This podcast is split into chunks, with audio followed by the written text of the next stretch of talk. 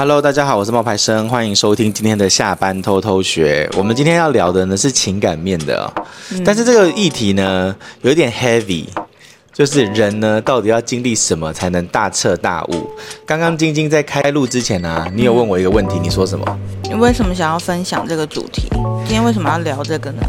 我跟你讲，我前几天跟我的那个学长啊通电话啊，完蛋，我们这样讲又会被说利用他了啦。嗯，然后我跟我学长，不是我学长，是他说的，我都不知道，我也是现在才要听哦。对，我前我前几天跟我学长通电话，我学长居然跟我讲说，哎、欸，冒牌生，我觉得你都没有变，你从二十几年前就一直是这样子到现在。然后我就说，部分说身材吗？还是什么？身材有变，身材变胖了。Oh. 好，但是他说人人的你都没有什么变。然后我就说没有啊，那个我们以前还有一个共同的朋友啊，那个女生啊，就是我上次有讲过说那个厚嘴唇，然后没办法学维多利亚贝克汉微笑那个。嗯、他说我跟你讲，她变了，她现在当妈都不一样。以前呢都是就是会灌人家酒，然后现在就是哦不喝酒了，然后就是做一个好女人这样子。嗯、然后我就说，那你为什么觉得我都没有变？嗯。他说：“因为你本质好像都是一样的人，嗯。他说，因为喜欢那个包包啊，然后买那些东西啊，然后就是在做你的部落格啊，然后你看，只是现在换成了 Instagram 啊这些的。嗯他说，我觉得你都没有变。嗯然后我当时就说，我觉得你也，我我就我当时就说，如果我当时说，哎，我觉得你也没有变啊，其实这就有点就是在就是你知道意气之争。然后我当时就跟他讲说，我我觉得我们有改变。”只是我们的改变呢，很多时候都自己会感觉到在心里面，嗯，然后但是呢，那个身边的人呢，可能就不会感觉到，嗯嗯，就好像我也觉得你没有改变，但是你一定觉得自己变很多，嗯，然后他那时候就觉得哇，我还有就还有深度哦，学长你也这么觉得吗？真的吗？没有，然后嘞，总而言之呢，所以我就在想啊，就是。变跟不变到底是好还是不好？然后我就在想的时候呢，就不小心这样滑滑滑滑滑，就滑到了这个主题，叫做人要经历什么才能大彻大悟。嗯、我就发现这里面有很多那种感情观跟扎心的话。嗯，但是在讲这个之前呢，嗯，我觉得我有变。嗯，对，哪一个部分？面对感情，还是面对你的工作，还是你个人的性格？我觉得我本质上是一样的人，我还是那种很爱赚钱，很爱就是就是，我还是跟我以前一样有没有变的地方，但是我觉得我变得更包容、跟更宽容，还有更圆滑了。哦，对，然后我看淡了很多事情，嗯，然后我更珍惜健康了。然后我学长就说：“这个不是每个年老的人都是这样吗？” 嗯、对，那你觉得呢？你呢？你觉得你有变吗？你觉得你跟十六岁的你有什么不一样吗？一定有很大的不一样啊！但是外人看看得出来吗？你妈会觉得说你有不一样吗？我妈应该没有什么感觉吧？你妈就觉得你还是你啊。我觉得是那个伶牙俐齿的小妞啊，应该是这么觉得吧？对，所以你看，我就说外人看我们都会觉得我们没有变啊，可是你自己内心会觉得有变啊，因为他不会知道我经历的所有的事情啊，我并不是会全部分享嘛，所以他应该也很难察觉，就是我的变与不变，跟我在他面前所呈现出来的样子跟真实的我有什么不同啊？那你觉得你变得最多的是什么？我变得最多的地方是我更在乎自己的感受了。因为我以前是，比如说你说十六岁的时候，十六岁就是一个听话照做的孩子，然后不管受到什么委屈都不会讲，就是会一路吞忍，然后看哪一天受不了就会爆发。但是对家人还是对朋友都一样啊，对工作对家人，就是我发现。就是你如果不去在意自己的感觉，你之后的那个反噬是很可怕的。如果你都不适时的表达出来，让身边的人知道，他们也不会了解你内心正在经历任何的波涛汹涌。对啊，你不说，人家感觉不到。对对对，所以我发现随着年纪的成长，我是对自己越来越了解，跟对自己的这些，我的包容度反而降低喽。你包容度降低了，对，说实在，我的包容度反而是降低了。对，随着年纪的增加，跟十六岁比起来，十六岁什么都不懂。没有，我觉得包容度这件事情是要看对谁。嗯，就是对于那一些不关自己事情的人，或者说对于那些离你身边很遥远的人，你对他就不会那么包容了。是我是不会有感觉。哪有那些网友那边留言给你的时候，你就会有感觉啊？哦，我以为你说的是朋友，我说的是网友那、啊、网友那些，我就说那一些人，你就会对他们越来越无所谓了。这个我还没有办法正确的回答你是或不是，因为我本身就是不是偏好看这些的人，因为看了我心情会受影响。我我最近认识了一个新朋友，然后那个新朋友呢，嗯、他又是卖保险的，嗯，然后呢，他就是呃。就跟我说他缺业绩啊，嗯，然后他就说缺了一点点，嗯嗯，那对我来说，我觉得我买那个保险不是医疗，我只是买储蓄，所以我就是把本来放在银行里面的钱存在星光人寿而已，嗯嗯，然后我要买那个保险的时候呢，因为我们是新朋友，所以他也不是很认识我，嗯，然后呢，他他就请我去，他就他就回去，然后跟他的主管说，哎，那个有一个人说要跟我买保险，然后然后他就说那个人还说他。呃，他的跟我说他的笔名，然后就是他就跟他的主管讨论了一下我，啊，然后嘞，然后呢，他的主管当代言人吗？不是，不是，重点不是这个，他主管哪有那么大的权利？他主管后来就是就就他们两个人就一起查了我的名字，嗯，我的冒牌生三个字在 Google，嗯嗯，嗯，结果呢，他的主管看完了以后，因为你知道我在 Google 上面的就两件事情最大嘛，一件就是那个什么海贼王被人家讲侵权这件事嘛，然后我还出来。就是道歉，即便这事情的状况不是这样，但是已经不是就已经没有办法说清楚了。嗯，然后第二个呢，就是眼睛那个医美诊所那件事嘛。嗯，被新闻写说什么我出来跟他控诉，然后要一千万啊什么这些话的。嗯，结果这两件新闻上去之后啊，他的主管看了我的新闻，然后就你知道他跟他的那个人说什么吗？说什么？我觉得你要小心一点。嗯，为什么？他说，他说他觉得我可能只是。在做局设计，他买个保单做什么局呢？就觉得说我我可能不会买，或者是呃，我可能也只是讲讲，那你就讲给他看啊。然后我当时我当时的心情，就是以前小时候的我，如果听到了这一番话，我会很生气，我会说。他为什么可以这样讲我？他凭什么？你又没有真的认识我，为什么可以这样子？你知道，就是会有那种情绪。可是当时我听完他这样跟我讲之后，我的想法是，哦，我能够明白你的主管他是希望可以保护你。哦，想必这是年龄带来的改变吧？对，因为我刚刚听完，我还是一样是这种感觉啊，就是到底为什么可以讲这种话？他不不是好心要帮助你吗？对。为什么要用这种心去揣测一个人呢？对对对对对，然后我就说，我能够明白你的主管他是想要保护你，但是我觉得你也很笨，你不应该把这件事情告诉我。对啊，真的很不聪明哎，人情。他很笨，我跟你讲，他很笨，他笨到他走我们家玻璃都会撞到哎。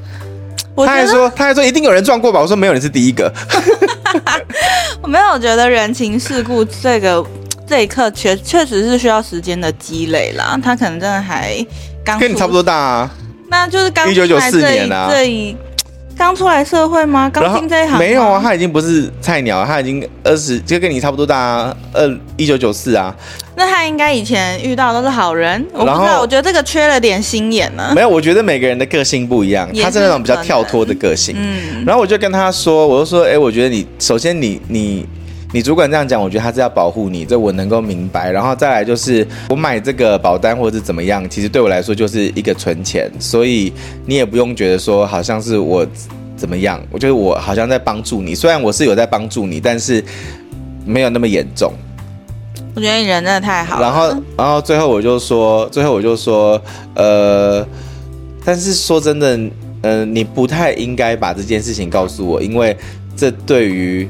我对你的评价来说，也不一定会有什么加分减分。嗯，然后如果遇到就是可能比较刚硬的人，他可能就会说：“好，那就不要买了。”当然啦、啊。对，然后我就说，但是因为我觉得就是才刚认识不久、欸，哎，出于一片好心、欸，哎，你一开始跟我说你又要买一张保单，然后不是跟你学弟或者其他你认识的那几位买的时候，我也是觉得为什么要啊？然后你就说服我说你是存钱，你是存钱，这只是存钱。但是听完他们那边人的反应，我又会觉得真的是有必要吗？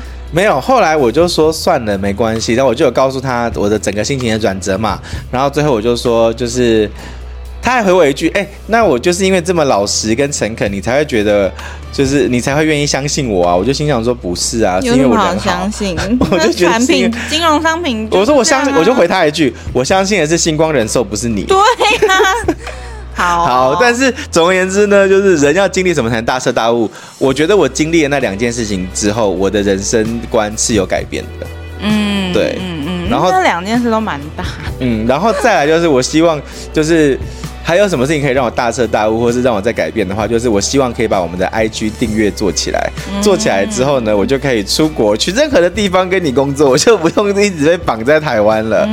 对，我希望可以做到这一点，但是这个是未来未来希望两年后、三年后可以实现的事。不错啊，对，如果可以一个新目标，对不对？我搞不好可以真的出国进修哎。对啊，哎，如果我们两个那个 IG 有搞到一万人订阅的话，哇！哇，我们就可以出国做，我们不一定要见面，然后做这些事嘞，嗯、就可以出国靠他们养我们就好了。不，也不是，我们还是要一直产出内容，好不好？我们现在是做双倍的事情，对啊，产出这些东西。哎，昨天晚上我们半夜直播到。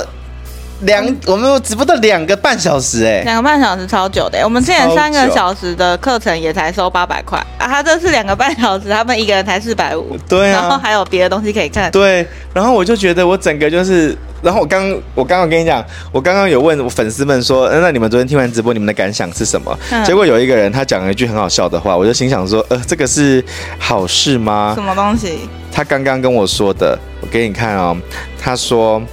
我就说可以请你们跟我分享你们的想法是什么吗？然后他就跟我说了四个字，嗯，简单粗暴。啊，我就说这等一下这是好事吗？他说呃，对我来说算好事哦。会花钱就是为了要听到自己想听到的，因为就想要知道怎么做才可以更好，才会花钱上课。然后所以他觉得简单粗暴是一一针见血的指出他的问题，然后告诉他可以怎么改进。他觉得这样很好。那他为什么不就用一针见血四个字？因为他二十一岁，他中文不是很好。简单粗暴听起来有点吓人。好了，那还是谢谢他的回馈。对，好，然后呢，再来，呃，我们就直接来看看刚刚我说我在看的文章里面的时候，它里面有一些感情观跟扎心的话，嗯，好不好？嗯嗯，可以啊。好，第一个呢是这样子哦，如果你的条件一般。就早点结婚，很多人都告诉你一定要晚一点结婚，但没有人告诉你，如果你的条件一般，这辈子也没什么赚大钱的机会，和普通上班族一样，那你就早点结婚，不然年纪越大也没赚到钱，家也没成，到时候你的选择就会越来越少。你你赞同吗？哦，哇，我没有想过这个问题耶，没有办法，对不对？是不是？是不是大彻大悟？有没有？哎，这个这个真的没想过哦。嗯。因为一般人都叫你晚一点结婚没关系啊什么，可是说真的，他的意思是你越晚结婚，你选择越少。就是说，如果你真的很普通的话，你至少结了婚，你有个有一个家，有一个家啊，就是这个感觉吧？嗯，应该是这个意思。哦、所以你赞，你觉得呢？你赞同吗？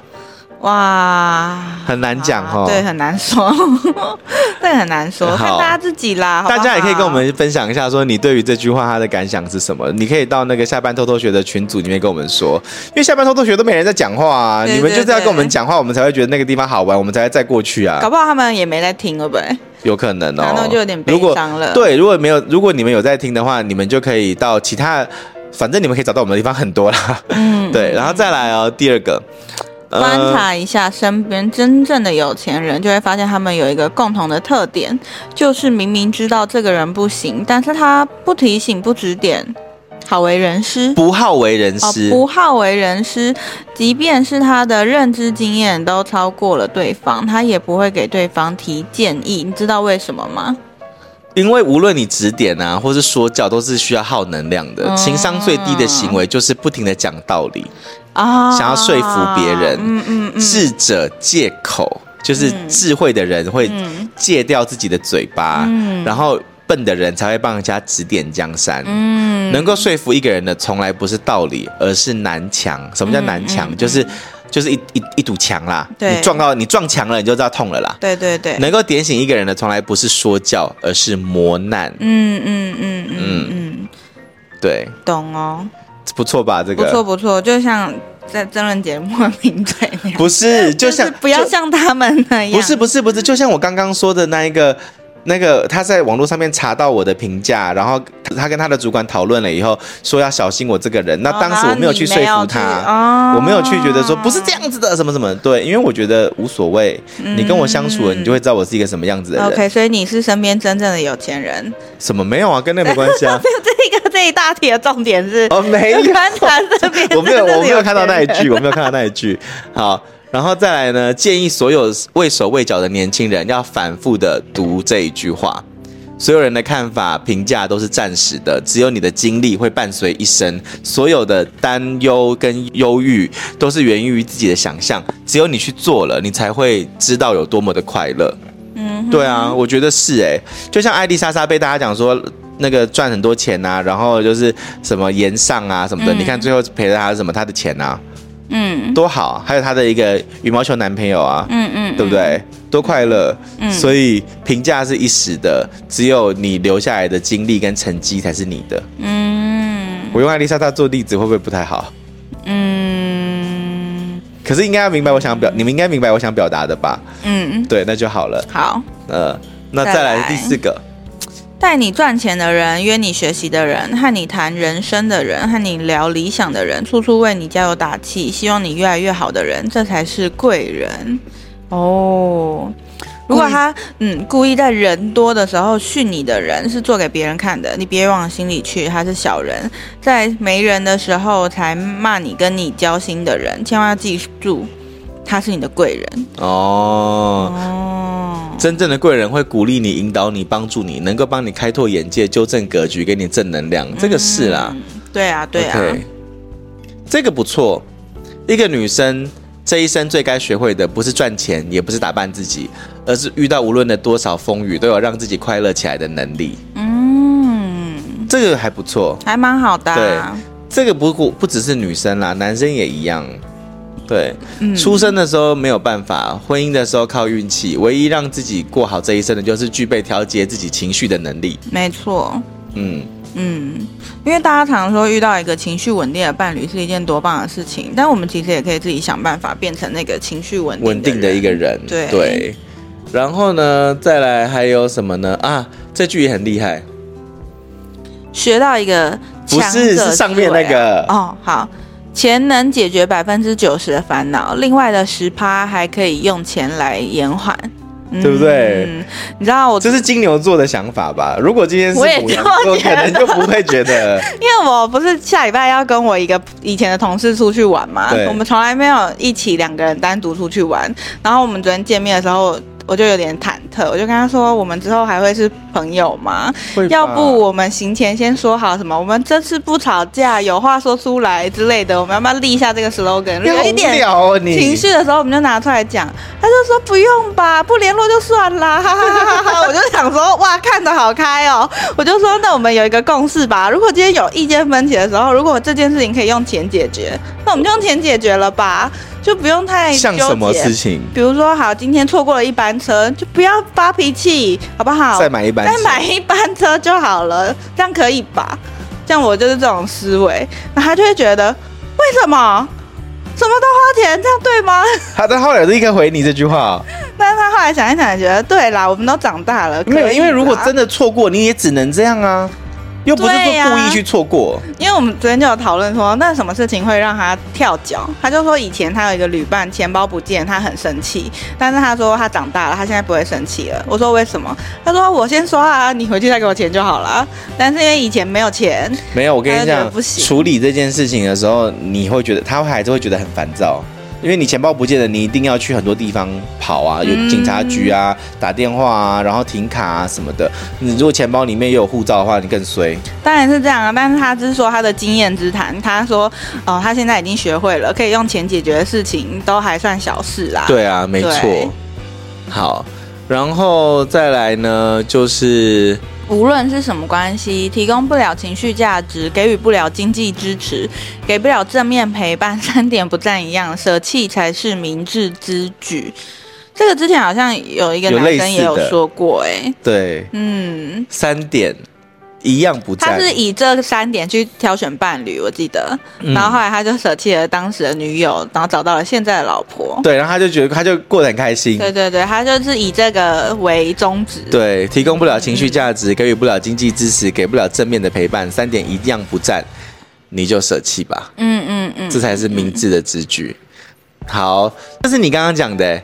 嗯、近几年呢，明白一个道理：人不需要太懂事，你只要形成自己的一套行事风格，并且呢，发自内心的觉得没没有什么问题，你身边的人就会调整你自己，变换出那种能够跟你相处的模式和心态。你不想想办法，别人就想想办法，这是很神奇的。嗯，所以你就说不用那么的。因为小时候啊，我不知道大家有没有那种同才之间，大家很爱有画小圈圈这种，嗯，这种事情发生。那我小时候就是属于那种，我不太明白为什么要有这个行为。我觉得我跟大家都可以很好，然后我就会跟大家都。看起来很好，可是其实呢，在那个时候，你去表现出你想跟这些人很好，又想跟那些人很好，但是他们明明本质是不相同的，性格上可能也不同，他们才会去自己画圈圈起来嘛，不跟另外一圈的人碰在一起。对。可是当我游走在两个圈之间的时候，他们就会觉得你不真实，反而你就变成那个。你有两个面呢。反正你就变成那个被大家讨厌的那个人，嗯，对。那我后来就知道啦，那我就做我自己就好啦。你们爱怎样怎样，就是不要我不要去管了。那是你工作还是学生时代啊？学生时代，哦、这样就知道了。做自己还比较舒服。好啦，所以最后的结论就是，我觉得有一句很有力量的话，叫做你要允许一切发生。一切的发生，你本身其实是不能阻止它的。你害怕也这样啊，你不害怕也一样。当你允许它发生之后，你就会变成一个柔软跟放松的人。所谓境由心变，所有不愉快的东西，你把它放在死亡面前，哦，这有点多了啦。就是放在死亡面前都可以包容，都可以解释，想通了就不会过那么累了。嗯嗯嗯，对，没有过不去的人，就过不去的心。嗯。